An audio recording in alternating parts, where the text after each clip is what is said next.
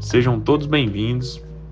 Iremos agora dar início ao podcast Água e Sociedade, um tema extremamente importante ao nosso dia a dia.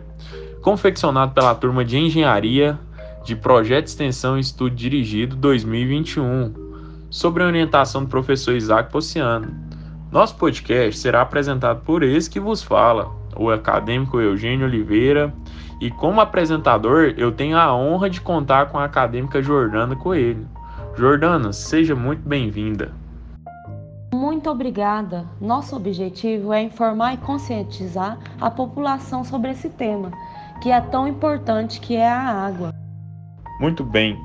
Vamos apresentar algumas informações interessantes sobre essa disponibilidade de água. De acordo com a NASA, no mundo cerca de 71% da superfície do planeta é coberto por água. Apesar disso, apenas 3,5% de toda essa água é doce. Dessa água doce, 68% estão congeladas nas geleiras e carlotas polares. 20% estão no subsolo e apenas 2% estão disponíveis nos rios, lagos e pântanos. Ou seja, apesar de abundante, temos pouca água doce disponível.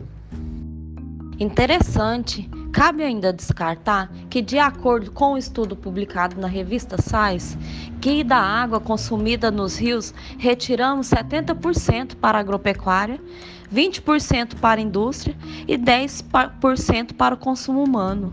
O consumo humano é essencialmente constituído pela água que chega em nossas torneiras. Quando analisamos estados, os estados brasileiros, encontramos informações interessantes em relação da distribuição da água. Precisamos usar a água de forma consciente. É evidente agora que a água doce presente nos rios, lagos, é uma fração pequena em relação à água presente no planeta. De acordo com o Instituto Water Footprint, são necessários 140 litros de água para produzir uma xícara de café. Isso mesmo? Se considerarmos desde a água empregada para irrigar o cafezal até a água em que fervemos para passar o café em nossas casas, portanto a água está no nosso dia a dia. Ao tomar banho, lavar pratos, molhar plantas, lavar a casa, devemos evitar ao máximo o desperdício. Muito bem, Após essa explanação inicial, vamos ler algumas perguntas e vamos contar com acadêmicos da engenharia da Faculdade de Iporá para responder. A água é de todos? O que você me diz, Lucas Souza?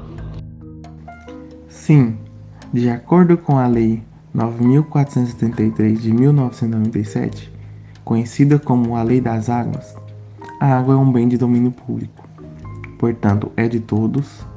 Isso não quer dizer que possamos empregá-la de qualquer forma. Todos temos o dever de preservar a sua qualidade e quantidade para nós e para as futuras gerações. Então, ainda que paguemos pela água, não podemos desperdiçá-la, pois a água é um bem de domínio público. Como nós poderemos contribuir para a manutenção de quantidade e qualidade da água nos rios? É com você, Caritas Souza. Muito simples. Para garantir a quantidade, basta realizar um uso consciente da água em nossa escada. E para garantir a qualidade da água, basta preservar o meio ambiente, as nascentes e a mata nativa da nossa região. Isso mesmo, a qualidade da água está diretamente relacionada à forma como tratamos o meio ambiente. Então, a água que obtemos nas torneiras é a mesma dos rios? Luciana Santos Exatamente. Dos rios, a água que passa pela estação de tratamento de água vai para os reservatórios e depois chega nas casas. Estudos demonstram que a qualidade da água dos rios está diretamente relacionada com a preservação da mata nativa do entorno do curso d'água. Qual a relação entre a qualidade da água em que chega nas torneiras e agricultura? Essa é difícil, hein, Lorini? Está com você a resposta. Excelente pergunta. A agricultura é essencial à vida, mas deve ser feita de forma consciente. Por exemplo, se irrigarmos sem autorização do órgão ambiental municipal, podemos receber uma multa. Apesar da água ser um bem de domínio público, devemos pedir autorização ou licença para retirá-la do rio. Isso porque toda a água retirada dos rios deve ser contabilizada, a fim de permitir o uso racional da água. Isso mesmo, a outorga dos direitos de uso das águas dos rios é um dos instrumentos da Lei das Águas, Lei 9433.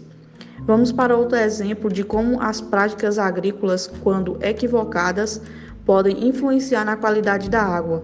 Se aplicarmos defensivos agrícolas, como agrotóxicos, em excesso, essas substâncias podem chegar nos rios e acabar nas torneiras das nossas casas.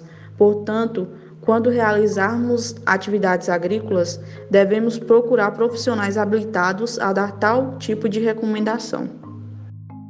Vamos colocar Marielle Miranda no fogo agora, hein? Atenção à pergunta, Marielle. Quem é responsável por garantir a qualidade da água em nossas torneiras? É a Saneago? Pergunta polêmica, hein, Jordana? Mas vamos lá. Não. Todos somos responsáveis direta ou indiretamente. Claro, a Saneago é responsável pelo tratamento convencional, que garante certa qualidade de água que chega em nossas casas. Mas, se retirarmos água sem autorização ou usarmos ela de forma irresponsável em nossas casas, podemos enfrentar um cenário de escassez hídrica.